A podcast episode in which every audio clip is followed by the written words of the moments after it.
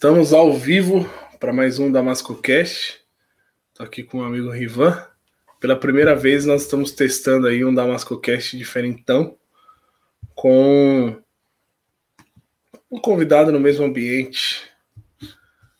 Vamos ver o que, que vai rolar aqui nossa nosso improviso. E como é um teste, a gente vai começar a convidar nossos nossos amigos aqui agora, nossos brothers.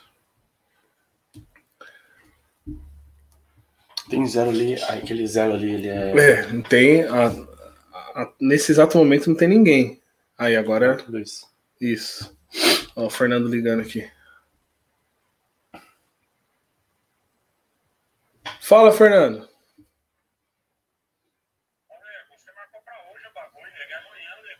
Manda mensagem pra Nai, não foi eu que marquei, não. Fernando me ligando, é, recla reclamando do do vídeo que ele pediu pra marcar pra ele. Vê se eu posso com isso. Pede pra Nai alterar a data. Isso é simples.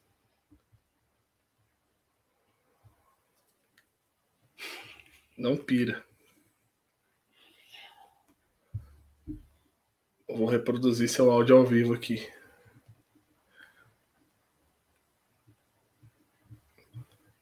Gente, quem tiver aí online, manda um oi pra gente. Dá uma nota de 0 a 10 pro áudio, que a gente tá testando um modelo diferente aqui de podcast. Fala, meu irmão. Graça e paz. Ó. Dá uma nota de 0 a 10 aí pro áudio, pessoal. Felipe falou que tá legal.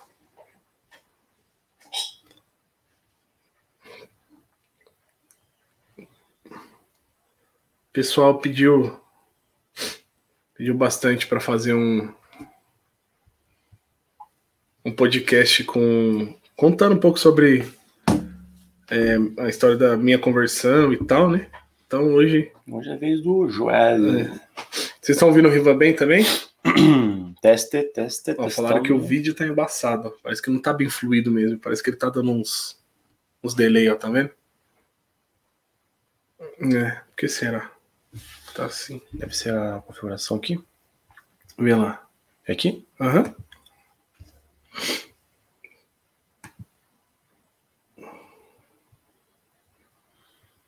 Você não chegou a instalar nenhum drive da câmera, né? Hum, não. Não. Ele reconheceu automaticamente. Esse aí é o FaceTime. Deixa aí ele pra ver. Deixa ele aí. A câmera do próprio PC. É, acho que ela vai ficar mais fluida, né? Vai ficar melhor. Ele não tá ruim, né? Ela, Não. tá, ela tá só com as bolinhas, né? Ah, é a qualidade, a luz, né? É, É. o ISO, né? Aham. É, a outra tem uma qualidade maior, mas. O Aqui tá está perfeito. tanto o vídeo quanto o áudio perfeito, é. Ah, vamos manter a outra então. Beleza. Manter a outra. Então vamos nessa então. Essa tem uma amplitude maior, né? Uhum. Então, beleza, então. É, vamos começar então esse Damasco Cast. Então, terminei de mandar pro pessoal aqui. É... Ó, a figurinha que o Fernando mandou. Manda pra mim aí pra poder mandar pra. Ah, tá. Beleza. Cadê o Riva?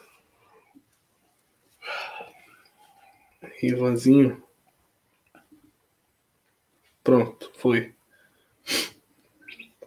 Então vamos lá, pessoal. Vamos começar. Vamos testar esse, esse novo formato aqui. Espero que dê certo. O Riva vai mandar pro, pro pessoal aí, pros conhecidos dele. Meu desejo é assim, né? Em breve a gente poder ter um espaço aqui na cidade, né? Ter um, um local para a gente poder trazer os convidados, tal, né? Trocar ideia aqui pessoalmente. É, acho que, que é uma experiência mais legal, tanto para gente que está batendo um papo aqui, tanto para quem está vendo aí. Acho que fica bacana, né? E é um desejo que a gente tem. Tem que, tem que investir um pouquinho, né? É que nem, por exemplo, agora a gente está usando um microfone só, né? No caso, se a gente fosse fazer numa mesa maior, com mais pessoas, uma distância maior, teria que ser dois microfones, teria que ter um, um equipamento para distribuir Uhum. né, esses microfones. Só esse equipamento custa uns 600 conto, em média. Esse microfone aqui eu paguei barato, foi num- numa promoção de Natal, paguei 180. Ele custa uns, uns 200 e pouco, é um semi-profissional. Então não é tão caro, sabe? Você investir assim, fazer Yeah. um podcast legalzinho. E isolamento do som? Então, aí tem essa questão do isolamento, que nem aqui é o fundo da casa, né? Então, meu isolamento é o próprio cômodo e, tipo, as duas portas ali. Mas, por exemplo, a Nai tá fazendo a Nenê dormir no quarto do lado. Se ela começar a gritar, chorar, a gente vai ouvir aqui, entendeu? Ah, ela ouve essa batida aí. Então, é isso. Mas, sem mais delongas, vamos lá, então. Vamos iniciar esse... É, o, o Joel, ele. Eu conheço o Joel aí há. Vai fazer quantos anos, Joel? Ah, foi 2017. 17. 2017, é. Vai Caramba, fazer cara. Quatro anos vai fazer. Quatro anos, né? Vai fazer quatro anos. E a gente se conheceu lá na empresa, né? Foi. E daí a gente quer saber mais um pouco aí como foi a tua conversão. Mas Uhum. antes disso, né? Antes de você conhecer a gente, né? Como que foi a tua jornada? Não, a tua- não só a conversão, mas a tua jornada até a conversão, como foi? E depois a Uhum. conversão em si. Então, tem algumas coisas curiosas, né? Tipo, dentro do, da, da história, assim, tem muita coisa, tipo, mística, né? Essas coisas assim. E eu acho que, sei lá, eu tenho, tenho- eu percebo que dos amigos que, que eu já conversei, que vieram no meio pentecostal, assim, sempre tem alguma coisa assim, Uhum. mística, mas Deus usa soberanamente todas as coisas, né, para a glória dele. Eu lembro que com tipo 5 para 6 anos de idade, eu não, eu não sei porquê, né, creio que o Espírito Santo já agindo, eu ficava pensando é, que Deus existia, né? Eu tinha assim uma convicção de que Deus existia. E eu ficava é, pensando, nossa, mas se Deus existe, é, os meus pais, eles, né, se- sempre, de- dentro do, da linhagem teologicamente falando, sempre viveram em depravação, né? Mas na prática era tipo assim, separados de Deus, eles não tinham, não queriam nada com Deus, meu pai até hoje, minha mãe, Até hoje eles não. não, não querem nada, é muita, tipo, festa quase todo final de semana em casa, né? Então, uma galera meia da pesada também aparecia. Hoje em dia, né, não é mais tanto assim, mas era, era a vida era assim, de festa, de bebida, de bar e tal. Eu cresci nesse contexto aí. Meus irmãos já bem mais velhos que eu, o meu irmão tem 12 anos mais velho do que eu, e eu sempre perto dos meus pais, o caçula, né? Só que meus pais viviam nessa vida aí, então, né, ficava por ali, né, à margem ali deles. E quando eu ia dormir, eu pensava naquela situação, eu pensava, meu Deus, existe, meus pais estão longe de Deus, né? Eu pensava assim, então eles não vão para o céu. Aí eu começava a chorar, cara, com seis anos, assim. Você eu- tinha irmãos? Sim, um irmão e uma irmã, mas bem mais velho. 12 Eles anos não, mais velho. não. Não, nada. E esse pensamento veio sozinho. Assim, do nada. Do nada. Literalmente, assim, eu ficava. E aí eu ficava, meu. Avó, avô, nada. Cara, não me recordo, assim, de nada, nada, nada. Legal. E aí, tipo, é, vinha assim, eu chorava de molhar o travesseiro, cara. Chorava de molhar o travesseiro, pedindo para que Deus salvasse minha mãe, meu pai e a mim. Pedindo assim, Senhor, me salva, me salva, me salve. E molhava o travesseiro, cara. Um Mas onde louco. que veio essa crença em Deus? Por que, que você sabia que existia Deus? Cara, eu não consigo me lembrar. Era muito pequena. Não, eu, eu- uma experiência que eu tive naquela época que foi mais pesada, assim, foi a morte do meu avô, né? A morte do meu avô me impactou muito. Eu não convivi muito tempo com ele, mas eu tinha também uns seis anos na época. E, e o meu avô faleceu e eu lembro de ver ele no caixão, tudo, e depois ter ficado muito traumatizado, assim, ficar um tempo dormindo no quarto dos meus pais tal. Mas isso foi uma coisa impactante. Talvez isso tenha me levado a, a- Uhum. né, como criança, tipo, nossa, pra onde que meu avô foi? Sei lá, coisa desse tipo. Cara, sinceramente, eu não lembro. Tô tentando buscar aqui na memória algo mais evangélico, assim, porque mi- minha avó era católica, né? É, muitos dos meus parentes são espírita, né? Até hoje. Minha mãe fazia trabalho espírita em casa, né? Deve fazer alguma coisa nesse sentido até hoje. E eu não me recordo naquela época de ter algo assim, mais é, do cristianismo, assim, sabe? Para poder chegar nessa conclusão. Realmente não me lembro. Pode sei que tenha acontecido.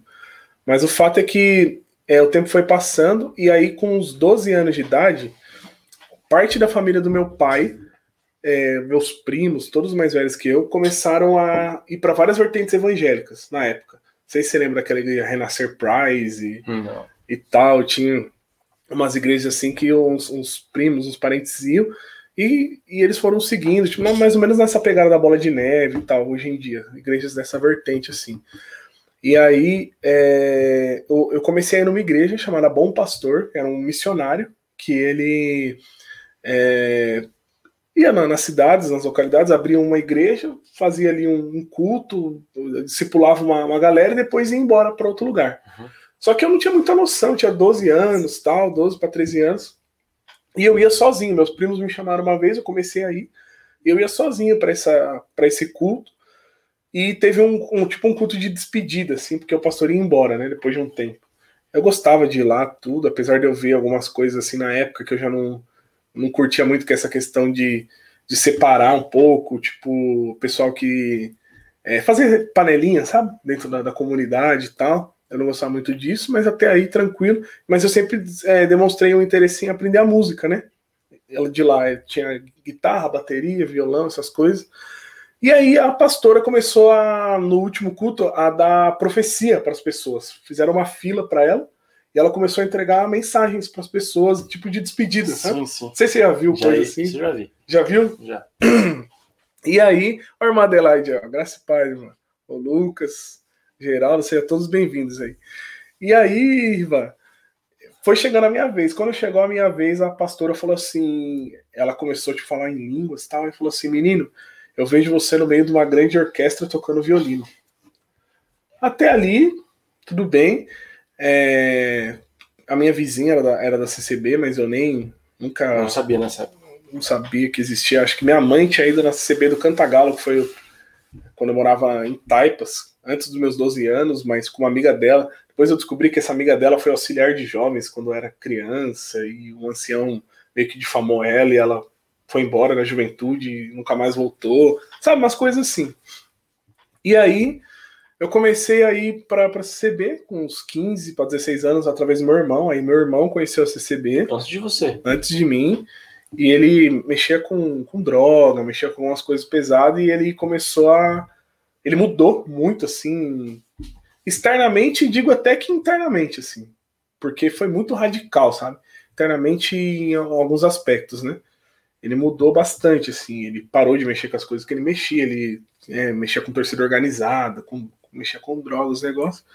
Começou aí, e aí ele começou a falar para mim, e ele, e ele sempre contando testemunho e falando de pregação do púlpito. E, e aí, com 16 anos, eu fiquei internado com sinusite, né? Passei por esses dias aí, sinusite tá melhorando hoje. E aí inchou, cara, todo meu rosto, assim, inchou. E na hora que eu, eu fiquei, tive que ficar internado. E quando eu estava internado, eu comecei a lembrar dos testemunhos e das pregações que o irmão falava para mim, da CCB. Eu falei, nossa, mano, se meu irmão viesse aqui para me explicar como é esse negócio, ia ser muito bom. Aí ele entrou. Na hora que eu pensei assim, ele entrou dentro do quarto. E aí eu fiquei muito feliz, ele começou a me falar. Só que aí, de vez ele pregar o evangelho para mim, eu falei, cara, como que funciona essa igreja? Como que eu faço? Tipo, eu quero ser crente e tal. Ele começou a me falar do véu, do ósculo santo, da oração de joelho, sabe? Ele foi me falando das coisas, assim. Aquilo tudo para mim foi. Mas, Até então, você nunca tinha escutado sobre Jesus. A palavra Jesus, a pessoa de Jesus, explicar a história dele, a questão da salvação, até, até em nada. Cara, Jesus, Jesus, assim. Cara, até então, nem, nem naquela primeira igreja que eu fui quando eu tinha 12 anos, eu não lembro muito bem. Era mais triunfalismo, assim tal. É, realmente, sobre o evangelho, assim, eu nunca tinha ouvido. Né? Até aí, né? Até aí, não. Aí, beleza, aí foi. Aí eu comecei aí, eu fiz um propósito com ele, ó, quando eu sair do hospital eu vou congregar. Aí quando eu piso na CCB a primeira vez, adivinha o que eu vejo? Os violinos, né, cara? Na orquestra. Aí foi, né? Na hora, eu falei, nossa, cara, aqui é meu lugar, né? Aquele friozinho na barriga. É, eu falei, nossa, eu quero saber como que faz pra participar dessa orquestra e tal. Aí eu fui, conversei com o encarregado, o encarregado falou: olha, é muito simples, as aulas são de sábado à tarde, tal, tal, tal. E é o seguinte: você não vai poder mais usar bermuda, né? é, não vai poder mais jogar bola na rua, nem ficar namorando com as meninas e tal. Saudoso. Você tinha quantos anos? Eu tinha 16. 16, 16 anos. né? Saudoso irmão Zé, cara. O irmão Zé era. Nossa, foi o, o encarregado de orquestra lá, da, da- da- onde eu congregava na minha comum, que. Assim, eu, eu tenho só boas recordações dele, sabe? Tipo, lembro dele com, com muita alegria. né? Apesar de né, ter essa questão do legalismo, tudo infelizmente. E aí é, eu fui e obedeci tudo. Eu queria, né, fazer, eu queria. Até teve um, um movimento pentecostal na época que eu ouvia assim de tabela e eu ficava pensando nisso, porque CB é muito restrita, né? Você não ouve muita coisa de fora. Mas eles falavam assim de viver a história de Deus na sua vida, uh, ensinava a orar assim, alguns pentecostais na época. Eu queria isso, eu queria que tipo os propósitos de Deus se cumprissem na minha vida e tal. Então, se ele profetizou para mim que o meu lugar era no meio do violino e tinha uma igreja evangélica que tinha, então eu queria aquilo, então eu abri mão de tudo, né? Até foi meio radical, assim, eu tinha umas roupas de marca cara, tinha uns negócios sair vendendo tudo a preço de banana, dando, sabe? Você queria ser João Batista. É, eu queria ser, tipo, como que é o nome dos caras lá do, Do que o Luiz Franciscon conheceu? Eu li aquele livrinho azul, comi o livrinho azul. Não lembro. Tem pergunta já? O, o Renan perguntando onde que eu congregava. Eu congregava na Vila Mirante, Renan, lá em São Paulo, Pirituba. É... Puxa vida, tem um nome lá do pessoal que o Luiz Francisco conheceu, que eles eram assim, conheciam o evangelho, abandonava tudo e saía evangelizar pela Não Europa. lembro. Valdenses, os valdenses. Valdenses dessa É. época? É, o Luiz Francisco conheceu os descendentes, descendentes dos valdenses, uma galera Ah. lá atrás. Ele conheceu. tem um, tem um testemunho sobre os valdenses, né? Muito famoso dentro da congregação. Aham. Tem um áudio. Ah, do, do João, né? Do, do É. ancião lá. Que fala que depois dos valdenses vieram o povo da congregação. É. coisa assim. Não lembro. É, os caras inventam as histórias lá, né? E aí, enfim, aí o eu né, tinha esse negócio aí. E foi uma coisa que nasceu em mim, assim, tipo, acho que pela, pela experiência que eu tive, tudo, eu falei, não, eu tenho que renunciar a tudo e tal, né? Joel Valdense. É, nossa. e aí, beleza, aí foi passando o tempo, eu conheci a Nai, né, no final desse ano, eu conheci a Nai, a gente começou a namorar, aí ela começou a congregar também, eu, eu batizei, uns dois meses depois ela batizou, aí na- no final daquele ano, do outro ano a gente noivou, e assim foi indo a vida. Eu fui auxiliar de jovens da CB, né, durante o tempo, e era engraçado porque meu irmão incentivava a ler a Bíblia, né? Mano, o cristão tem que ler a Bíblia, tem que entender a história, porque o ancião dele falava isso. Eu comecei a ler a O Bíblia. mundo do teu irmão era diferente do Era, teu. era Jundiaí, central de Jundiaí. E a tua era Vila? Ares. E a minha era a capital de São Paulo, zona oeste ali, noroeste, Pirituba, Vila Mirante. E aí eu comecei a ler. E o meu primeiro ano de batizado foi assim, eu, eu fui lendo a Bíblia de capa a capa, assim, mas eu cheguei em segundo Crônicas e comecei a desanimar um pouco. Passei pelas partes mais complicadas ali, números e tal, né? Mas aí chegou em segundo Crônicas eu comecei a desanimar um pouco. Mas aí eu fui indo, até que um dia eu fui pegar a Sul Tietê. Congregar lá com a Demilson, ô Demilson! E aí eu fui lá. Aí che- cheguei de Garaçu de Tietê na, na minha ex-comum e entreguei saudação. Aí quando eu entreguei saudação, os meninos falaram, mano, como assim? Esse moleque tá aqui. Tem um ano, menos de um ano, ele já foi Garaçu do Tietê e ele testemunhou lá. E o pior, os caras lançaram uma mentira de que eu testemunhei em Garaçu e explodiu a igreja. Uhum. E a igreja tava dura de gente. Eu realmente peguei saudação, mas não contei nenhum testemunho. Aí os caras falaram, mano, menina, tem a tocha. E eu tinha um negócio O de. que, que é tocha? É, tem, o, tem, o, tem a tocha, né? A galera aí, a maioria sabe, né? Que eu tô falando. Tem, o- é, tem o fervor, né? Uhum. E aí, eu tinha costume de orar nas reuniões de jovens, sabe? Eu orava nos cultos de jovens, tal, de vez em quando nos cultos à noite, e a galera curtia, assim, a igreja dava glória comigo e tal. E Então você era o. Você era a panela de Prodígio. pressão lá. era o prodígio. E, e, assim, teve- era muito engraçado, Ah, cara. Teve um dia que eu entrei no- numa igreja lotada, Riva, e a igreja tava. O culto antes de começar, eu tava no corredor, assim. Aí eu, do meu jeitão, nem sei fazer mais, né? Eu, Glória a Deus, né? No meio da igreja. Aí o povo, Aí o menino virou pra mim, mano, você tem o dom de incentivar a igreja. e a gente acredita em tudo isso, Eu né, não irmão? imaginava que você ia falar isso aqui. É. Cara, a gente, a gente acredita em tudo Isso isso. é engraçado, hein? É, mano. Pode rir. Ai, meu Deus. Então, assim. É, mano. Se fosse no online, eu ia tirar minha câmera. É, é, relaxa. Tô em casa. E aí, assim, cara, foi indo. Até que eu me casei com a Nai, né? Aí a gente. A Nai, cara, tadinha, ficava tentando buscar o dom de língua lá e as veias dela saltavam de dar glória e não falava em mim e tal. E aí até que o tempo foi passando. Mas você já falava, né? Eu, opa! Quem eu... tem o dom de espalhar o glória já tinha. É, tem os pré-requisitos. Antes de ser batizado. kit básico, né? Tem o kit básico. Exato, antes de ser batizado eu já falava em língua já. E aí, mano, foi passando o tempo, a gente casou, foi embora pro Rio Grande do Sul, a trabalho a princípio, depois a gente ficou por causa da obra, né? Porque não tinha violino na igreja, cara. Se eu fosse se eu não fosse pro culto, não ia ter violino, então, nossa, vamos ficar aqui. Acabou os trampos lá, a gente ficou, foi ficando.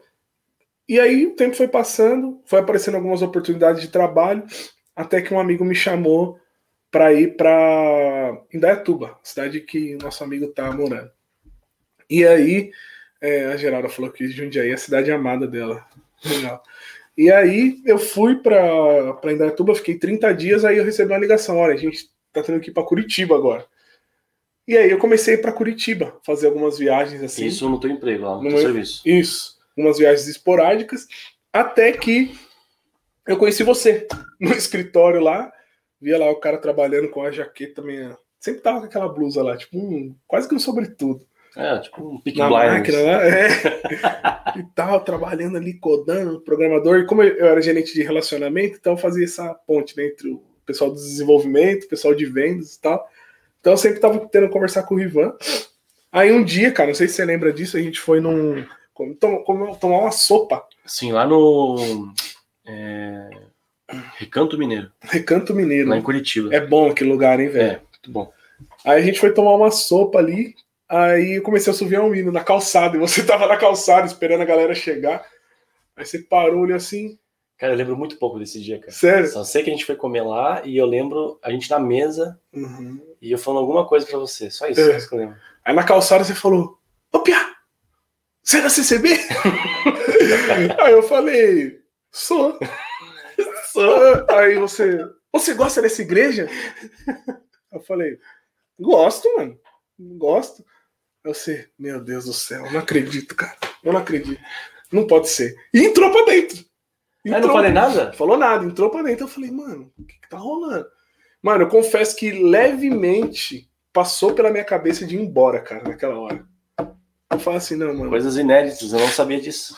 Cara, eu vou, eu vou embora, Você mano. Pensei em embora? Cara, pensei em embora. Eu falei, mano, o que que esse cara. Mano. Aí beleza, aí eu entrei. Aí eu entrei, sentei do teu lado ainda. Uhum. Aí você começou. Ópia, o negócio é o seguinte. Eu não sou irmão de mau testemunho. eu não cometi pecado de morte. Nada disso. Mas eu preciso te contar algumas coisas sobre essa igreja que você precisa saber. E começou, cara, a falar. Aí eu não lembro exatamente o que ah, você falou, né? Eu não lembro exatamente o que você falou. E. Olha só, Geraldo, eu morei lá 43 anos, Joel. Batizei na CCB lá com o Sérgio Ostaque. Ô, o Sérgio Ostaque era muito massa, cara. Quem que era? Esse que falava para ler a Bíblia e tal. E nossa, cara, tem, bom, tem um, um, uma história dele também do, do velório dele, né? De um cara que ficava do lado do caixão dele chorando, chorando, é? chorando. Um membro lá. E, e, ele sabia o nome de todo mundo. A Geralda me corrigiu se eu estiver errado. Ele ia servir Santa Ceia, era, sei lá, uns 400, 500 membros, né? Lá, participe, irmão Rivan. Participe, irmão Joel. Participe, irmã Naya, sabe? todo mundo. O cara conhecia todo mundo. E ele era, tipo assim, é, bem posicionado financeiramente, tudo, mas visitava todo mundo. Era um ancião da hora, cara, tipo um pastor, sabe? E, e aí, é, esse cara pegou e falou assim: eu, eu, enchia tanta cabeça desse irmão de lorota, de coisa, e parava de, de, incomodar ele. E ele nunca me negou uma palavra, nunca me negou uma oração, nada. Sempre foi atencioso comigo. Aí o cara chorando do lado do caixão dele. Então, assim, é gente boa. E aí, é, voltando, né, na, no Curitiba.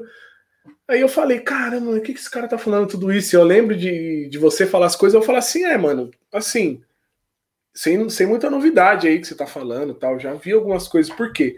Porque eu já tinha visto mesmo algumas coisas, tipo, no sentido de é, um, um cooperador É que, eu, assim, não quero entrar muito em detalhe, mas assim, cooperador que enchia a cara e era bem próximo de mim, tipo, pregava, enchia a cara, de ficar bêbado e querer me forçar a beber com ele, se eu não beber ficava bravo, ancião que é, caso de flertando com, com criança, sabe? É, traço de pedofilia e tal, de abuso sexual, coisas assim pesadas. Então eu já tinha visto isso tudo, mas aquele, aquele papo, é o homem colocando a mão na obra, sabe? Sempre assim. Então, tipo, eu levava. É, mas, mas, o que eu te falei, tinha esse cunho de trazer os podres ou tinha um cunho de, doutrinário da, da A princípio, você arregaçou a CCB.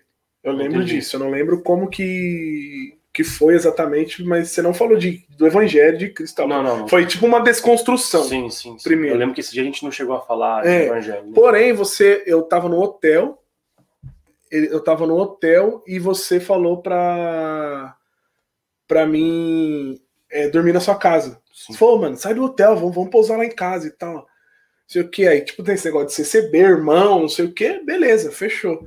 Eu fui para sua casa. Aí, quando cheguei lá, você me deu o livro do Paul Washer, Sim, o Verdadeiro Evangelho. Evangelho. Eu lembro do colchãozinho inflável, você deixou lá para eu dormir na sala. E eu deitei no colchãozinho inflável, abri o Verdadeiro Evangelho e comecei a ler. Comecei a ler, a ler, a ler, e, cara, e fui embora. Não consegui dormir mais. Fui embora. Quando eu cheguei naquela parte do Getsemane, que já perto do final do livro, que fala sobre o cálice, né? O que, que sim, tinha dentro sim. do cálice e tal. De a ira de Deus. Quando falou que a ira de Deus estava dentro do cálice e que Jesus ele não estava temendo a cruz dos romanos, a chibatada nas costas, o, o caminho do Golta, tudo, ele estava temendo a ira de Deus que ia cair sobre ele por causa do meu pecado. Nessa hora eu entrei em choque. Literalmente entrei em choque e eu fechei o livro. E eu fui dormir eu fiquei, tipo, em estado de choque. Eu falei, mano, como que pode Cristo ter feito isso por mim? Não pode ser um negócio desse. Aí eu fiquei. Aí já era, cara. É tipo um. Bicho. É, é injeção. É. é o veneno do. É, exatamente. É o veneno do evangelho. Entrou na veia, já era. Já era, cara. Aí eu não consegui mais perder de vista. Eu cheguei, aí eu tava ainda nessa de ir pra Indaiatuba, Curitiba. Eu cheguei em Indaiatuba, falei pra Nai, falei, amor, você não sabe o que aconteceu. Aí comecei a falar do evangelho para ela. Olha o que Cristo fez por nós, papapá, papá. Aí ela, nossa, amor, faz sentido. Faz muito sentido, amor. Meu Deus, não sei o que. Aí a gente ia congregar lá em Dayatuba, na Central, inclusive, cara. Tem umas histórias com os anciãos, cara. Esse ancião de Indaiatuba, da Central, também foi muito querido com a gente. Ele pegava a gente em casa, Rival, Central de Indaiatuba. Tem dois anciãos, cooperadores da igreja cheia. Ele pegava, a gente novo ali, tava nem um mês na cidade, ele pegava a gente em casa, levava para a igreja e da igreja levava para casa, o ancião. Perguntou para mim uma vez só meu nome, nome da, da Nay, da Yasmin, decorou. Ô, oh, como que tá a irmã Yasmin, a irmã Nayara? Sabe, o cara preocupado, mano. Muito louco. E quando a gente ia no culto, ele abria só pregação Tiago, Efésios, Gálatas, e ele pregava o que a gente estava estudando. Entendeu? Aí pra gente, tipo, é tudo providência, né? Tipo, sim, sim. Pra gente era, nosso Deus, cara, que coisa. Então, foi fazendo tudo muito sentido. O evangelho foi impactando nosso coração, até que a gente começou a enxergar muito rapidamente. Meses depois, a gente acabou indo para Curitiba. Mas a gente pensava o quê? Ah, vamos permanecer na CCB e pregar o evangelho para os nossos amigos, né? Até que a gente começou a enxergar é que o problema da CCB era muito maior do que a gente imaginava, né? É, era sistêmico e que é, a salvação não tem a ver com Deus não tem um plano com instituições. Deus tem um plano aqui com a CCB, com a Assembleia, com a administração. Não, Deus salva pessoas. E aí a gente entendeu a importância de cuidar da família e de estar congregado numa igreja bíblica. Mas isso foi um processo também bem lento que, né? Foi acontecendo depois. Mas basicamente foi não, assim que é, eu conheci eu o Evangelho. Quando eu conversei com você, eu também estava na congregação. Sim, sim. Eu não tinha saído ainda. É, né? É. Tem o, o, a Geralda, disse assim: membros da CCB gostam de assoviar é. hinos, para, hinos para que alguém se manifeste. É. Ah, você, meu irmão, é, é meu irmão na fé. É, bem isso, né? Ah, na, então, eu acho que isso aconteceu de uma forma muito inconsciente, é, porque eu não fiz eu isso para é, me aparecer não ali. foi o teu caso, né? É. Mas é bem assim mesmo. Então foi assim, mano. Foi assim que aconteceu, cara. Caramba. E, e depois você veio morar pra cá, né? Não. não, não pra cá. Eu, eu, é em Curitiba, né? Isso, eu tava em Curitiba, só que aí eu fui, Mas você foi pra lá pra Curitiba? eu fiquei três meses em Curitiba. E aí eu peguei, eu tava em Dayatuba, fui, fui pra Curitiba. Você ficou só três meses morando lá? Fiquei só três meses. Foi bem intenso, né, cara? Nossa. Parece que foi mais tempo, né? Parecia que você tava muito mais tempo lá. É, foi bem intenso, assim, tudo, né? Tipo, tudo que tava acontecendo na sua vida, na vida do Fernando, na Sim. vida da empresa. Foi um momento muito tenso mesmo da nossa vida, assim. E é por isso que formou essa amizade, né? Essa amizade forte, tudo. Foi um negócio, assim, muito louco. É, a gente se reunia, eu, você, o pra Fernando. estudar, pra cantar, Danilo. pra orar. Até o Fabinho fazia parte. É. Até o Fabinho. Se alguém conhece o Fabinho aí. E aí, cara, foi isso, mano. Só que eu não, eu não, não vim embora, né, pra cá direto.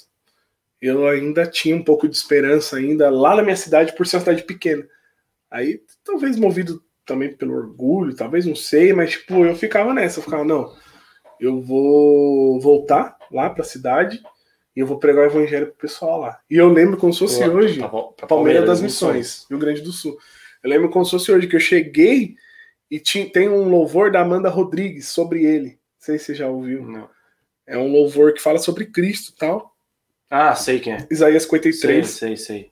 E aí eu cheguei na casa do ancião. Foi a primeira. Cara, esse é muito top. É muito top. Foi a primeira casa que eu cheguei, que eu pisei.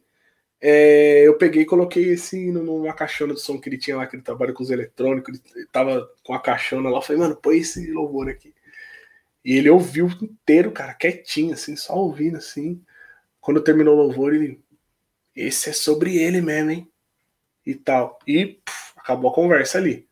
Não deu brecha. Não deu brecha. E assim foi. E aí eu comecei a falar do evangelho para ele, para quem parava na minha frente, para a mocidade, para quem em casa, para todo mundo. E Tava aí com a tocha. tava com a tocha. Agora tá A verdadeira. É, tá com a chama verdadeira agora. E aí, mano, o que, que começou a acontecer? O eu pensava assim, ah, o pessoal vai, vai começar a enjoar, né? Vai, ou o povo vai crer, ou eu sei lá, né? Que é, cara, não sei como explicar essa situação, mas aí o, o ancião pensou assim, mano, ele tá amadurecendo. Ele tá falando de Cristo. Antes ele era profetinha, ficava só profetizando na casa dos outros, Ah, ele achava que era um processo natural de que amadurecimento. você. Que, entendi. Agora você se juntou ao rebanho normal.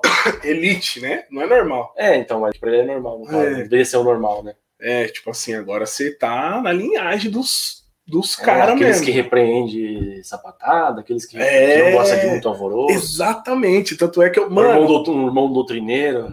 a Nai falou, menino muito grande. E é, e é isso, tipo assim, eu peguei e falei assim: o Joel profeta morreu. Falei pra ele na época.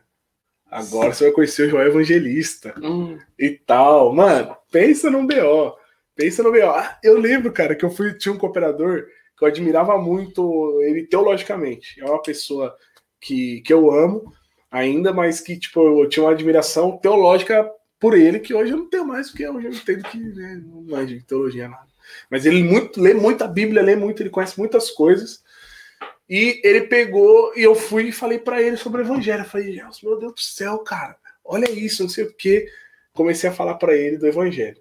Falar, falar, falar. Quando eu terminei de falar, ele virou e falou assim pro meu irmãozinho: Essa doutrina aí é presbiteriana. Hum? Ele falou: Isso aí é doutrina presbiteriana. Aí eu não sabia mesmo, né? Falei, mano, não sei, cara. Não sei se é presbiteriano, o que, que é. mas- da Bíblia. Mas eu tirei da Bíblia, foi exatamente o que eu falei. Você falou? Aí ele, é, mas sei lá, interessante, não sei o quê. Aí ele, só que toma cuidado, porque é muito bonito, viu? É muito bonito essas histórias, essas doutrinas aí Ah, e mas- tal. Mas, cara, é muito próximo da verdade, assim, ó, coladinho na verdade, mas não é a verdade. Não é a verdade, fica esperto. Aí, a partir daí, minha casa começou a cair. Entendeu? Mas, enfim, e aí, mano, é, um Eu dia. queria- se, eu- se eu tivesse lá, eu queria saber qual que é a. Ô, irmão, o que, que separa então? O que, que tá separando do coladinho aí da verdade? O que, que tá, qual que é a diferença? Então, ele usava. Ele é tipo um apologeta da CCB. Ele usa muito a Bíblia para defender a CCB, entendeu? Então, mas é. é, Alguma vez ele te respondeu, tipo assim. Ele falou: Ó, é coladinho com a verdade, mas não é verdade. O que faz não ser a verdade? Você já perguntou pra ele na época ou não? Não, não perguntei. Nossa, É. eu tinha que. Isso. Assim, ele fazia uns malabarismos muito louco com a Bíblia. Muito louco. Provavelmente é a questão da revelação, né, Riva? Provavelmente. Mas. É... é que, entenda, isso não tem nada a ver com a história de Cristo, né? Tipo, não. Daí, tipo, você, o que você falava era isso, era o evangelho. Exatamente. Então. É que quando você fala evangelho, já, tipo, você já pressiona os caras, né? Tipo, a ter que olhar pra, pra Bíblia. Pra escritura, e daí. Pensando por, em Cristo. em- em- por placebo, né? Ele já fica pressionado em querer defender o, a revelação. a né? instituição e tal, exatamente. Isso é um problema muito grande, né, cara? E aí, é, o, enfim, tava no meio desses processos. Aí um dia ele pegou e falou assim pra mim: é, Viu, a gente é muito parecido com Ário, cara. Eu acho que Ário era nosso irmão. Aí eu, Ário? Quem é Ário? Ele é Ário. Ele, ele tinha umas ideias que eu acho que ele era nosso irmão. Aí eu cheguei em casa, fui no, no Google, arianismo, Ário. Procurei arianismo, já ouviu falar? Aí quando eu olhei, eu falei, caramba, mano, esse cara não acreditava que Jesus é Deus. Sim, sim. Esse cara acreditava que Jesus estava um pouco acima dos anjos, Sim. um pouco abaixo de Deus. Que negócio é esse? Herege. É um herege. Aí eu falei, caramba, mano, que viagem esse cara. Aí eu fui repulsando ele, sabe? A teologia dele. Repulsando e, e me afastei. E continuei na minha pegada. Aí eu peguei e eu comecei a falar pro meu ancião, comecei a perceber essas coisinhas assim, que ele queria me colocar no ministério e tal, né? Aí eu comecei a falar pra ele, ó, cara, eu sou um moleque, hein, mano. Sou um moleque, eu não sei nem cuidar da minha filha direito, cara. Você falou isso pra ele? Mano, eu tenho dívida, tenho um monte de BO. Vixe, eu sou moleque, cara. Não, não me coloca no ministério, isso aqui. Não, mano. Que isso? Isso o ancião. o ancião. Não, agora já era. Falava uns negócios assim, agora já era. Não sei o que Tava animado. e tal. E aí, mano, foi passando o tempo até que um dia eu tava em casa, tava até com visita e recebi a ligação. Tinha sido apresentado pro Ministério de Jovens, né? Fiquei mal, mal, mal pra caramba. Cara, no dia até. Vixe, mano, aconteceu cada coisa. E aí o pessoal, a gente foi avisar uma família que o, o outro rapaz, que era meu amigo, tinha sido apresentado para encarregado de orquestra no mesmo dia. E aí a família tava tudo lá, a gente foi orar. Aí quando a gente foi orar, foi aquele sarceiro, né? Aquela manifestação e tudo. E aí um do, do pessoal lá parou. É, tava. Mas, mas aí você já tava convertido. Sim. Sim, tava que, você no pensava, o processo. que o que você pensava disso tudo? Cara, naquele momento eu tava muito mal, muito tipo, putz, mano, que burrice, porque eu tava decidido que ia sair da CCB com a Nai. A gente ia conversar naquela semana. Tinha decidido sair da CCB, já tinha entendido que eu não lembro das nossas ligações. É. E aí, quando eu fui apresentado para Cooperador de Jovens, foi um baque, mas essa oração em específica, é, eu me inflamei bastante, foi muito emocionante, tudo. Acho que esse misto de sentimento que eu tava ainda mexeu muito comigo, sabe? Essa oração em si. E um senhor que tava lá, ele é até vô do, do Rafinha, né? Que é, que é nosso amigo, às vezes acompanha aí. Ele tirou um maço de cigarro do bolso, assim, no meio da oração, e falou: Hoje eu não uso mais essa merda, não sei o que e tal. E hoje tá usando? Eu não sei, eu acho que não. Eu acho que realmente parou e tal. Enfim, aí foi uma coisa muito marcante, né? E eu vi, cara. Eu vi quando eu tava. Isso é forte, cara. Eu tava de joelho naquela oração e eu vi ele tirando o maço e jogando fora. Antes de orar. É, quando eu tava orando, antes de levantar. E eu falei pra um amigo de joelho do meu lado. Falei, mano, eu vi o, o, o Zé tirando cigarro e jogando fora, cara. Aí ele começou a chorar, ai meu Deus, o que? Quando levantou, o velho foi e tirou, cara. Sabe? é um negócio muito louco, né? Muito louco, cara. E aí. Pra quem não entendeu, você viu em, em- É, viu um futuro, assim, né? tipo isso. Sim. Coisa de louco. Então, assim, cara, isso é uma coisa muito forte, né? Pra você. E- só que eu já tinha entendido a questão do, do milagre, da maravilha, como também servindo como condenação, né? Pra me prender no engano e tal. Então eu, eu, eu ficava nessa, nesse dilema, sabe? Nessa, nessa dificuldade. Caramba. Então, assim, é, eu fui cooperador de jovens durante um ano, né? E, e aí, cara, pregando evangelho, todo domingo pregando evangelho. Era muito difícil para mim nesse aspecto, porque eu, eu lia as escrituras durante a semana, eu estudava, às vezes. E eu tinha esse negócio de orar, sabe? Pedir para Deus me dar um assunto, sabe? Uma revelação, alguma coisa assim, durante a semana. E só que aí eu pegava, abria a Bíblia e estudava tal, e e e teve situações bem complicadas, tipo, teve uma, uma reunião de jovens que, uma semana que eu fiz um estudo bíblico sobre 53 de Isaías, falei muito sobre né, que Deus agradou Moelo, fazer enfermar até a morte e tal, aquele, no aspecto de que Deus matou o seu filho, né? E tal. E aí, cara, no, durante a reunião de jovens, uma moça levantou e falou: irmão, por que, que Deus matou o seu filho Jesus? E tal. E no meio da reunião de jovens. Aí eu me empolguei explicando, não teve palavra, não teve nada, só explicação, sabe? Então, teve algumas coisas assim que povo não é, não, não curte, tinha paz ali. Né? Eu, uma vez eu preguei sobre depravação total e falei que a gente tinha potencial para ser tal como Hitler foi, se não fosse a graça de Deus. Aí os pais saíram falando que eu falei que é, a gente era igual Hitler e tal, coisas desse tipo, sabe? Uma vez eu, eu, eu falei para os moços que, para as moças que o, o, beijo de língua prepara o corpo para o ato sexual, né? Que, que é pecado também, que é para a gente evitar, né? No namoro, para ter um namoro santo nesse sentido, mano. Aí já também inventaram um monte de história. Falavam que eu, eu falava para a mocidade que podia pecar à vontade, que não tinha problema, que Jesus perdoava. Eles falavam e tal, isso? falavam. E aí um ancião começou a me chamar. Começou a me chamar para conversar. Era horrível. Toda vez que ele me chamava, eu passava mal, né? Era muito ruim. Você passava mal? Passava mal, ficava mal, mal. Nossa, tem que conversar com o cara e tal. Era horrível. E aí ele pegou e ele começou a falar, cara, você, você tem que parar de pregar esses negócios. Volta para os primeiros rudimentos tal. Você tem que parar de pregar isso. Para. Uma vez no telefone, ele ficou horas comigo falando que eu tinha que parar de pregar aquelas coisas e tal, não sei o que. E, e aí, cara, isso me entristeceu muito. E eu não tinha força, assim, mas mesmo assim eu ia lá e pregava. Mas eu ficava com muito medo. E aí um dia, cara, eu tava orando em casa sobre esse assunto, no meu quarto, assim, tava orando. E, cara, Deus me deu força.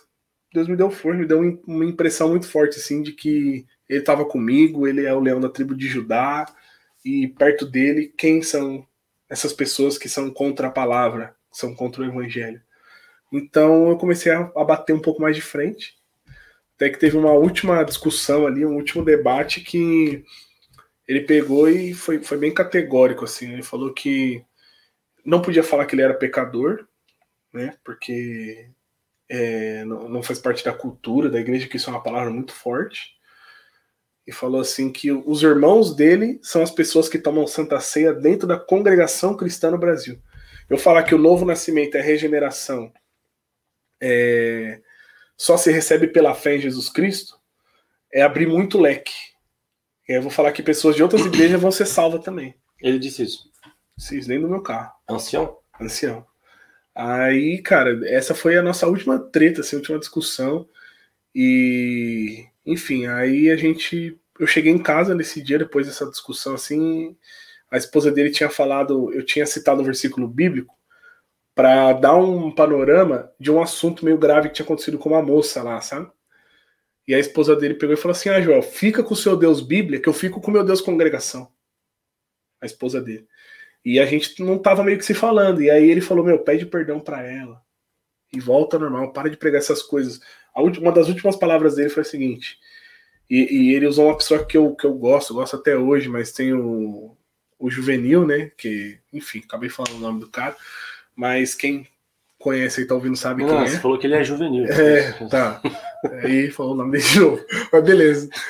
E assim, é um cara que tinha um culto de. um ponto de pregação lá, que sempre o cooperador me chamava, Joel, vai lá que eu não tô podendo ir, vai lá que eu não tô podendo ir. Eu ia e pregava num ponto durante a semana sabe, num, num bairro. E esse irmão, alguns irmãos sempre iam, e eu sempre preguei o evangelho. Sempre. Ali, né? É, e aí, eles aparentemente gostavam até, sabe? Se emocionavam e falavam que, nossa, que palavra, que pregação maravilhosa e tal. E aí, tipo, ele usou esse cara para falar assim: Fulano tá com nojo de você, de ficar perto de você, porque você só fala de Jesus. Ele chegou a usar esse termo, sabe? As pessoas estão com nojo de ficar do seu lado porque você só fala de Jesus. Então isso para mim foi muito, muito, sabe, tipo, foi muito grave, assim, fiquei muito, muito chateado, tal, ao mesmo tempo feliz porque é, eu via que era algo de Deus, uma obra de Deus mesmo. Tipo, eu já pensou, cara, alguém poder dizer, tô com nojo de ficar perto de você porque você só fala de Jesus? Ah, então, é, não deixa de ser um privilégio também. Então eu cheguei em casa, contei tudo pra Nai, a gente já estava bem inclinado a renunciar. E aí eu fui, liguei para você e pro Fer. A gente fez uma carta de renúncia, né? Vocês me ajudaram e tal.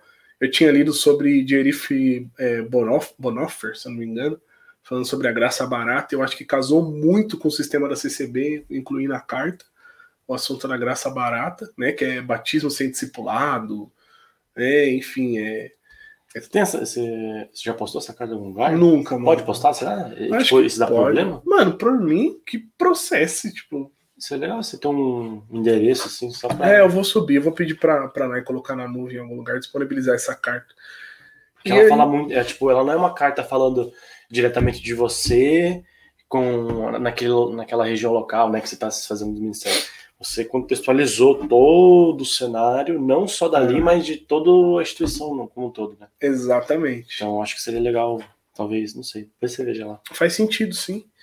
Enfim, aí foi isso, Ivan. Aí a gente né, saiu, e aí nessa mesma noite, ele foi no, no culto à noite, né? E eu fiquei sabendo por um membro que gostava muito da gente, acabou falando, né? Apesar a pessoa, o pessoal tinha muito medo dele, né? Tem até hoje, né? É, de perder a liberdade e tal por falar alguma coisa. E aí um membro chegou e falou, né? Que no, no mesmo culto que eu entreguei a carta, ele falou: vocês estão vendo que que o Joel e a Nayara não estão aqui, né? A Nayara falou que dá para deixar na descrição depois. Então, o Joel renunciou ao cargo de cooperador de jovens, ele não é mais cooperador de jovens dessa igreja, ele não é mais membro da congregação cristã no Brasil ele apostatou da fé, né? E eles estão com uma lepra incurável. Uma lepra incurável. E quem for lá visitar eles vai pegar lepra também. Então a Irmandade está proibida de visitar eles. Ou seja, a gente ficou um ano na cidade depois que saímos da CCB, cara, sem receber visita. De ninguém. Tipo, só desse, desse irmão, né? Que foi muito querido com a gente, inclusive. Nossa, foi top. E só, entendeu? E aí, tipo, eu lembro que, que o diácono volta e meia em casa, tal. Uma vez ele me viu num casamento. Falou, oh, rapaz, depois do que aconteceu, a gente nunca mais se viu, nunca mais falou. Vai lá em casa e tal. Eu falei, opa, tô no mesmo endereço tal, mas nunca né, apareceu, nem ligou, nem mandou isso. Eu nunca recebi. Acho que era medo de pegar a lepra, né? É. Eu nunca recebi ligação de ancião de Porto Alegre, do Braz, de cooperador, de nada, de nada, de nada. O cooperador que me ligou foi aquele lá que manja de Bíblia. E ele começou a, a tentar me convencer que eu estava errado e tal, não sei o quê. Aí um dia eu falei, cara, você falou que. Que, cara, Ario era nosso irmão, cara. Cara, o arianismo é uma heresia. Yeah. Aí ele pegou, isso é mentira! Eu nunca falei isso, você tá mentindo! E tal, aí ele falou isso. Eu falei, mano, pra que eu vou mentir um negócio desse? Eu tava você aqui no telefone, cara. Tipo, ah, ele achou que estava gravando. Cara, sei lá. Mano, esses caras são tudo meio ressabiado, né? Tudo meio hum. esperto. Pois é. Tipo, sei lá, mano. Então, e as informações estão todas aí, né? Tipo, não. É que essa reação que ele Online. tem no telefone é estranha, né? É tipo, estranho. De falar, é, isso é mentira, não sei o que. É, esquisito, né, cara? Às vezes ele me ligou e ele tava gravando. É. E ele tava gravando, né? Cara, coisa de louco. Enfim, é, aí foi isso, eu fiquei um ano lá, e aí, cara, esse período desigrejado foi horrível também, porque eu tentei em algumas igrejas lá, visitei uma metodista, tudo muito boa, muito melhor que a CCB, assim, tipo, questão de pregação e tudo, cara. Só do pastor falar no púlpito que ele era pecador, eu já fiquei feliz, entendeu? De estar tá ali, tudo, apesar de ter uma vela acesa lá no fundo e uns negócios, mas, mano, eu tava bem. e aí foi passando o tempo, só que eu falei, não, não dá. Aí comecei a, a pesquisar. Aquela região ali é muito complicada, né? É. O sul do Brasil, si, ali, Rio É bem sul, né? complicado. Né? Tem uma, uma igreja presbiteriana em Juí, a 90 quilômetros de onde eu tava. E, cara, tinha e uma outra uns cento e poucos quilômetros. E, e igreja de confissão de fé reformada, bem difícil, cara. Sim, sem ser presbiteriana, batista reformada, eu nunca ouvi falar ali na região. Bem complicado mesmo. Até que é, eu fui, eu comecei a pesquisar na internet. Eu achei aqui a, a IPA, né, a Igreja Presbiteriana da Aliança, tal. Aí eu vi que era uma igreja bem séria, uma igreja bíblica. Vi uns vídeos no YouTube, liguei para os pastores né, aqui. E aí eu falei, mano, acho que encontrei uma, uma igreja boa e tal. E aí vim pra cá, a gente já. Não, deixa eu ver. Vai fazer um ano ainda em agosto, também em maio ainda. Mas louvado seja Deus, a gente tá bem é, respaldado aqui, não sei se é essa palavra certa. Temos pregações expositivas nos cultos, né? Temos é, irmãos ali bem bem próximos, e a querida Irmandade que nos amava e tudo mais, nunca mais. é, é, Enfim, fogo, né? essa aqui hoje fala, querida Irmandade. Querida Irmandade. E assim, aí, tipo assim, é engraçado, né? Aqui, a gente, obviamente, estamos no, somos membros hoje também. Ainda não fiz a membresia, mas posso né, dizer que somos membros hoje de uma igreja que é uma igreja bíblica, né? É, preza pelo estudo sistemático das escrituras e tudo mais. É, porém, todavia, entretanto, não é uma igreja perfeita. Né? Tem... Não, mas é, assim, o que a gente procura uh, é uma igreja que pregue a palavra. Exatamente. Então, é, contra a igreja. Per... O que é uma igreja perfeita? O que então, é uma então, igreja perfeita? É, é, é, o que é? Exato, esse é o ponto. É, eu, eu acredito que não existe. A gente sabe o que é uma seita. A gente sabe que é uma igreja não bíblica. Total. Mas a igreja perfeita. Não existe. É que... Definitivamente não existe. É, mas é que talvez, talvez não, não, não sei se deveria existir, porque não faz pois sentido é. nesse mundo, né? Não faz sentido. Então, o que se busca numa igreja é a comunhão entre os irmãos, entre pecadores, né, que não querem viver no estilo de vida pecador Exato. de pecado, e que querem se alimentar da palavra, e que todos tenham consciência do seu estado, e que todos tentam se ajudar, todos tentam, é uma comunidade cristã. Né? Exato. Né? Até usou um termo legal ali, amparado, né? É, Exatamente. E assim, sempre que a gente precisou, os irmãos sempre E seguir os conselhos do Novo Testamento ali, do as cartas, né? As cartas, as cartas mostram os problemas que tinha naquelas igrejas na, na época. E aí? É. aí? Inclusive, a gente tá. É, as igrejas que tinham como ancião, né? O apóstolo Paulo. Sim. Entendeu? É. A gente está numa exposição em Efésios agora, falando sobre né, esse aspecto da igreja. Até conversamos um pouco ontem sobre a lente, né? Que você enxerga os problemas da igreja. É a lente pela, do dom que Deus te deu e tal. É, inclusive, quem quiser dar uma olhada, o canal é IPA Limeira, IPA Limeira. Tá tendo uma série, uma exposição em Efésios muito top na, na igreja. Igreja Presbiteriana da Aliança em Limeira, no canal do YouTube. Vale a pena assistir. Enfim, aí é isso, mano. Mudou tudo, assim, nossa realidade, né? Questão de rotina, de é, estudo bíblico, cuidado com as crianças, nosso casamento, né? Foi transformado. Então hoje a maior diferença que você sentiu na tua vida com o evangelho, o verdadeiro evangelho, foi a disciplina, Casamento, trabalho? Hum, não, isso, isso, é secundário, né? Mas hum. a convicção da salvação. Né? Salvação. É. Convicção da salvação somente pela confiança em Jesus. Isso. Isso não tinha antes. Não, eu confiava muito na, nas minhas obras, né? Eu confiava nas minhas obras, aí eu volta e meia falhava, né? volta e meia falhava. Aí eu me recorria aos milagres. Então era um sistema, sabe? E aí, se os milagres e as obras falhavam, era só não deixar de congregar. Ah, tipo, existia um, um sistema. Um sistema. É, é, tipo avião, né? Tipo, se o milagres não funciona ali, tem toda uma Isso. cadeia de. Exatamente, de exatamente. Exatamente. Tanto é, cara, que se você for ver, tem muita gente que dentro da CCB que se acha santo. Eu não sei se chegou a conhecer os profetas antigos. Né? Eu sou o Fernando. Homens só. que só andavam com calça igual a que eu tô agora. e de chinelo. Que assim, os caras, eles oravam tanto, eram tão consagrados assim, né, de oração e jejum e ficar lá naquele, naquele êxtase espiritual, que eles nem congregavam direito. Eles ficavam na toca, né? É, eles ficavam na toca. Nem na igreja eles iam direito, porque eles estavam bem, entendeu? Eles tinham muitas obras boas. Então, ou você tem muitas obras boas, às vezes eu e ou os milagres. Experiências. Né? Experiências, tal. Quando aconteciam os milagres, mano, te dava um gás de uns dois meses, dependendo do milagre. É, é um combustível top. Ou você tem. Aqueles cultos, assim, tipo. Não deixar de congregar.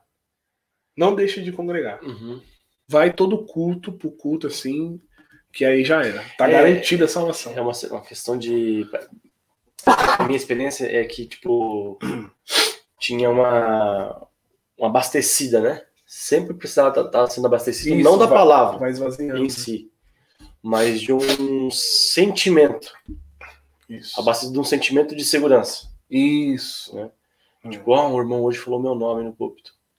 Opa, Deus hoje- de mim. Exatamente. Assim, Aquela semana ali já. Putz, é, Deus falou que essa semana aquele, aquele problema vai estar vai tá resolvido. né? E por aí vai. É, quantas vezes os problemas não resolviam e a gente continuava cauterizando mente, né, sim, sim. E às vezes era resolvido, e, enfim. É, não tô dizendo que Deus não resolve o problema, né? sim, sim. Mas a nossa fé era baseada nisso. Exatamente. É, Aí uma coisa que assim, foi fantástico pra mim, foi fatal. Deixa eu até ver se tá aqui, porque eu- pode ser que eu tenha emprestado. Volta e meia empresta esses livrinhos. Qual que é? Com certeza. Ah, não, esse aqui, ó. Esse aqui, o que é fé, do Sproul. Esse livrinho aí foi sensacional. Todas as questões cruciais foram muito bons. essa câmera ela, dá, ela mostra assim? Mostra, aham, tá. Desse jeito lá, perfeito. Temos que mostrar o contrário. Né? É. Então, assim, é, cara, ele fala aí, é uma exposição em 11 aos Hebreus, né? Ele fala que a fé bíblica, a tradução da, da, da, da fé no, no literal é confiança. Confiança em, em alguém ou em alguma pessoa. E aí ele vem falar sobre a confiança em Jesus, cara. Quando eu entendi que fé era confiar em Jesus, em Cristo, Fé em crer em Jesus, em Deus. É. Cara do céu, isso daí mudou também, né? Foi um- uma coisa que. Então, basicamente, é a grande, grande mudança assim, de ter conhecido o Evangelho, de ter conhecido a obra da cruz, foi essa questão de confiar em Jesus somente para minha salvação, sabe? Nas obras dele e tal.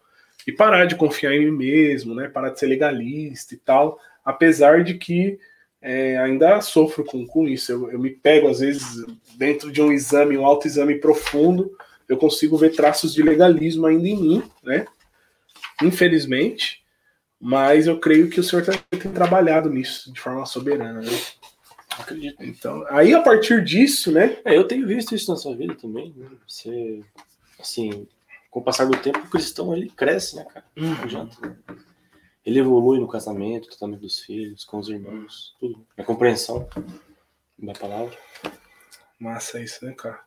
Muito bom. E, e, mano, agora uma pergunta, tipo, como que é pra vocês, assim, mano, o seu, seu sentimento mesmo, assim, o que, que você pensa a respeito desse pessoal de Curitiba, quando você vê a gente aqui, igual você tá aqui esses dias em casa, vendo minha família, a Nai, as crianças, e você pensa assim, pô, mano, eles estavam lá, Deus de alguma forma se usou de você pra falar do evangelho pra mim. Cara, como que é esse sentimento com relação a isso? Vou ser bem sincero. Uhum. Eu não.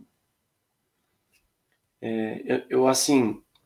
Eu me sinto muito como instrumento mesmo, assim, tipo assim, mas não. Eu nunca usei isso pra me autoafirmar. Uhum. E nem consigo. Não, tipo. nem sei o que dizer. Uhum. Então eu acho que, tipo, se não fosse eu, seria outro. Entendeu? É isso que vem na minha mente. Uhum, uhum. Se não fosse eu, ia ser outro. Então, por exemplo, lá na empresa, é, eu conversei lá com, com a esposa do Osório, a Lúria, né? Uhum. E o Osório, e eles vieram conhecer o Evangelho. Em nenhum, tipo, nenhum momento eu é, diminuí a minha busca, ou aumentei ela por conta disso, ou vim a, a pensar, nossa, olha, Deus Tá se usando de mim. Cara, Deus sabe, mano. Deus sabe. É, e pelo contrário, é, uma vez eu fui. eu Vou abrir aqui. Uhum. Uma vez eu fui conversar com o pastor. Eu tava numa crise espiritual assim, mano. Tipo, sei lá, mano. Falta de ler mesmo, né? Falta de Uhum. vergonha na cara, né? Vergonha de. Mas enfim, aconteceu. Acontece, né? Todo mundo, acho que um dia pode passar por isso. Com certeza. E, e eu falei pro pastor, pastor, eu prego o evangelho e mas eu- ao mesmo tempo que eu vejo Deus se usando de mim, é, eu não eu sinto que não eu tava com eu tava com uma crise, né? Eu sinto que ao mesmo tempo ele não olha para mim, coisa- mas entenda, Uhum. é, eu nunca usei essa questão de pregar o evangelho porque Uhum. Pra mim é o dever do cristão. Onde eu vou. Ah, tem uma parada, não sei se foi você que me falou, Uhum. que nós somos devedores, né? Uhum. Paulo, né, fala sempre, É. tô sempre em dívida. É, não, mas eu digo essa semana, alguém me falou isso aí. Uhum. Nós somos devedores de. Quando a gente ouve o evangelho, a gente já é devedor de passar, repassar a mensagem. Uhum. Então, se eu não repassa a mensagem, eu sou um devedor, né? Então, eu nunca usei ela pra. Barganha. Pra, pra, pra me crescer, crescer, né? Uhum. Pelo contrário, eu sempre eu, eu ficava pensando assim, é, em crises espirituais, eu assim, não, Deus só me usa mesmo. e tô aqui abandonado, entendi, entendi. entendeu? Uhum. Nesse sentido. Por isso que eu falava com o Ô, pastor. Senhor, tô sendo eu usado. tô só sendo usado, eu preciso do Senhor. Entendeu? Uhum. Foi nesse sentido. Mas isso foi uma crise infantil, né? Da minha parte. Né? Uhum. Mas enfim, eu não tenho vergonha de falar isso, porque é, ter vergonha de falar isso é querer, de uma certa forma, querer se. Sim, colocar É, uma capa, né? É, tipo, exatamente, tô nem aí. Eu senti isso mesmo. aham. Mas eu sei hoje que. Sei hoje não, né? Mas nós temos que saber isso desde o início, que Deus está ali, independente de qualquer coisa, porque Ele prometeu. Entendeu? Sim. E é difícil. Tem, É. tem um, tem um testemunho, testemunho não, o Fernando me disse uma vez que uma irmã, não sei se foi ele que me contou, ou não sei se foi alguém que contou pra ele, mas enfim, se não é verdade, paciência, me perdoe. Mas teve uma irmã que falou assim: é, vocês reformados são frios. Algo assim, tá? Depois o Fernando já pode contar direito. Vocês são frios, vocês não têm fé, vocês não. Daí ele falou, por quê? Ó, porque é o seguinte, esses dias eu tava na igreja e Deus revelou uma palavra sobre ajudar o pobre. né? É, e nessa ajuda do pobre nós oramos e Deus revelou a casa da pessoa que não, é a casa da pessoa tal, não sei o quê. E a gente foi lá e a pessoa realmente estava com fome ou não Deus não revelou e eles foram numa casa, essa pessoa era da congregação e estava com fome, estava sem, sem comida, alguma coisa assim. Enfim, enfim, Deus teve que intervir de uma maneira sobrenatural para que eles levantassem o rabo da, da cadeira, pegassem uma cesta básica e fosse lá dar para um pobre, entendeu? Uhum. Daí eu acho que foi o Fernando que falou isso para ela, outra pessoa falou assim: "É, frio são vocês, né? Porque vocês precisam vocês que são frios, vocês que não acreditam em Deus na verdade, porque vocês precisam de um milagre, algo sobrenatural para poder comprar uma cesta básica que dá para o pobre. Na Bíblia está dizendo ali, ó, eu, eu, eu tenho fé, vocês não. Vocês estão falando que eu não tenho fé? Não, vocês não têm fé. Porque aqui está escrito, ajudar o pobre, dar de comer ao pobre. Então, só de olhar para isso aqui e crer, ah, é outra coisa, não, acho que não foi isso, foi assim, Deus cuidará do pobre, uma coisa assim, Deus vai sempre sustentar o pobre, ou aqueles que têm fome. Ou seja, eu confio nisso. Uhum. Deus vai fazer isso. Então eu não me espanto porque Deus levantou um homem por, pelo, por, por um, por uma revelação e foi lá e deu comida. Eu não me espanto por isso, porque Deus prometeu que ia fazer isso. Sim. Então eu tenho fé no que está escrito. Uhum. Né? Acho que não fez, enfim, não sei quem foi que. Mas é, é, é o exemplo né, de confiar no que está escrito. Sim. E é difícil, É, não é fácil. É- É, um exercício. é um exercício. É. Então, você lê lá, tipo, que 10 mil caíram na tua esquerda, na direita- tua direita. Tipo, você tem que confiar, mano. que Você tá sendo protegido por Deus todo momento. Sim. Independente da situação, É. circunstância. Exatamente. Deus está te protegendo. Exatamente. Que nada vai te separar, nem isso, nem aquilo. Né? Tem que separar. Deus está te, Tem pro- que confiar. Deus tá te protegendo quando você passa por um acidente sem nenhum arranhão e quando, quando você passa por um acidente quebrando o braço e a perna. Deus tá te protegendo. Isso é tenso, né? Mas é bíblico, né? É. Deus tá te protegendo quando você vai para uma ilha pregar e todo mundo crê, e Deus tá te protegendo quando antes de você abrir a boca você toma uma flechada na, Uhum. na cabeça e morre. Porque Deus tá protegendo a sua confiança em Jesus, né? Esse é o objetivo. Né? Até o que eu citei agora é de uma história, né? De um evangelista que foi evangelizar numa ilha, ficou anos com os amigos dele traduzindo a Bíblia para os caras, o Novo Testamento. Conhecem essa história, né? E aí, quando ele tava chegando na ilha, os índios flechou e matou todo Ah, mundo e mandou os corpos de volta. Né? Então, aí um, a repórter foi entrevistar a esposa dele e falou: então a missão falhou, né? E tal. Ela falou: não, missão não falhou, Deus protegeu meu esposo, né? E é nesse sentido, Deus guardou ele na fé em Cristo, né? E, e anos depois ela foi com o filho, evangelizaram, evangelizaram a ilha, e muitos creram, né? A ilha se tornou cristã praticamente. Então, Deus usa né, de nós, da, da maneira que ele, que ele apraz, e ele cumpre as promessas dele. Né? Louvado seja Deus por isso, mano. Então você não. Assim, mas. Eu. Assim, eu fico feliz, né? Sim. isso nos tem unido. Uhum. Né? Claro que é, é, legal participar de toda essa história, né? Uhum. Foi ali eu, você, o Danilo também teve envolvido, boa parte, o Fernando, o Fabinho também Uhum. teve essa, essa história aí. Não na tua, não sentido, mas aquele grupo ali, Sim. né? Aquela, aquela Uhum. coisa. A mocidade que estava na época, aquelas reuniões que a gente fazia, lá no teu Uhum. condomínio a gente fez. Uhum. Então, o que foi especial e que me, me agrada de fazer parte é que a gente acabou crescendo junto e, e aprendendo junto. Aham, é Não verdade. foi uma coisa tipo, ele ensina. Aham, sim. Não, eu te falei aquilo lá da congregação, mas a gente aprendeu junto depois. Mais é ainda. verdade, verdade. Não. E, então, é legal participar do processo e ver que não foi alguém que sabe muito mais que você e que Uhum. te deu dali. Não, você vê todo esse crescimento junto, e daí você vê o agir do Espírito Santo. É. Você viu que aquele que era maior que nós era o Espírito de Deus. Com certeza. Entendeu? E é ele que nos ensinou, todo momento. E, cara, a gente errou muito, hein? Nossa, Rivan. Sim, a gente. Nossa. Cara, eu. É que assim, não tem como. Não sei se até pensar isso é pecado, mas tipo. é, não tem como mudar de maneira nenhuma. Mas fico imaginando como que seria se a gente não tivesse voltado. É, eu não sei o que vocês acham de, de, disso tudo, né? Uhum. Mas eu agradeço a Deus por tudo que eu Sim. vivi aqui. É, É. Ai, que perca de tempo que eu tive. Não, é tudo providência, não sei o quê, não o quê. Alguns podem pensar que realmente foi uma perda de tempo. Uhum. Eu não, não vou tirar a razão. Mas eu digo assim, se eu pudesse escolher, Uhum. eu escolheria viver tudo de novo. Entendi. Alguém pode me repreender e depois talvez mudasse a minha ideia. Mas hoje, minha opinião é essa. É, eu ta- talvez por um, um sentimento assim humano, né, de querer ter soberania sobre a minha vida, tudo. É, pode ser. Eu queira, Pode ser, pode ser. eu queira, talvez fosse.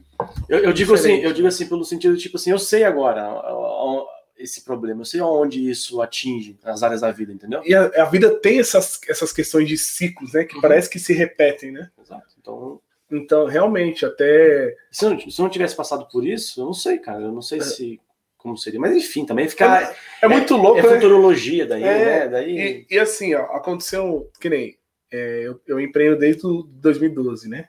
Aí nesse período já trabalhei para alguém e tal, já fiquei entre empreender e trabalhar para alguém, de 2012 até hoje. Hoje eu tenho minha empresa e tal. E aí, é, durante esses processos, eu passei por muitas coisas, principalmente em 2017, 2018, né? aprendi muito, muito, muito, muito. E, e depois daquilo passei por mais coisas e ainda passo hoje. E esses dias estava uns tempo atrás, uns três, quatro meses atrás, estava acontecendo algumas coisas na empresa que eu, opa, identifiquei um padrão aqui de situações que já passei. Eu falei, quer ver que amanhã fulano vai me ligar falar isso, isso, aquilo, ou vai acontecer tal coisa? E acontecia, cara. E eu sabia como lidar com a situação, entendeu? Porque eu já passei tantas vezes por aquilo e parece que tem uns padrões, sabe? Porque o ser humano, ele, ele é limitado, né? Então ele acaba repetindo. Então eu soube lidar com uma situação específica. Então eu acho isso muito interessante. Eu acho que é nisso que o Senhor nos exorta, né? A sempre estar vigilante, né? Aprendendo, tal, em, em vigilância e oração, porque ele sabe de todas as coisas e se a gente ficar só se lamentando pelo caminho, ah, o tempo não para, a vida não para de passar, a gente Uhum. vai só se afundando, né? é, quando eu te falei que tava na crise lá, né? Uhum. Talvez não ficou claro, mas agora eu lembrei de um fato, de um Hum. pensamento. É, nessa crise, é, quando eu lembrava das, das pregações que eu fazia e das pessoas que Cri- Criam. criam, eu pensava assim, será que eu sou só um jumento?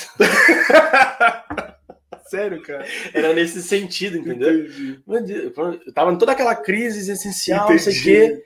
E daí, quando via na caixinha de pensar sobre as coisas, as obras, né? A gente vai buscar as obras Sim, que a gente sim. faz, né?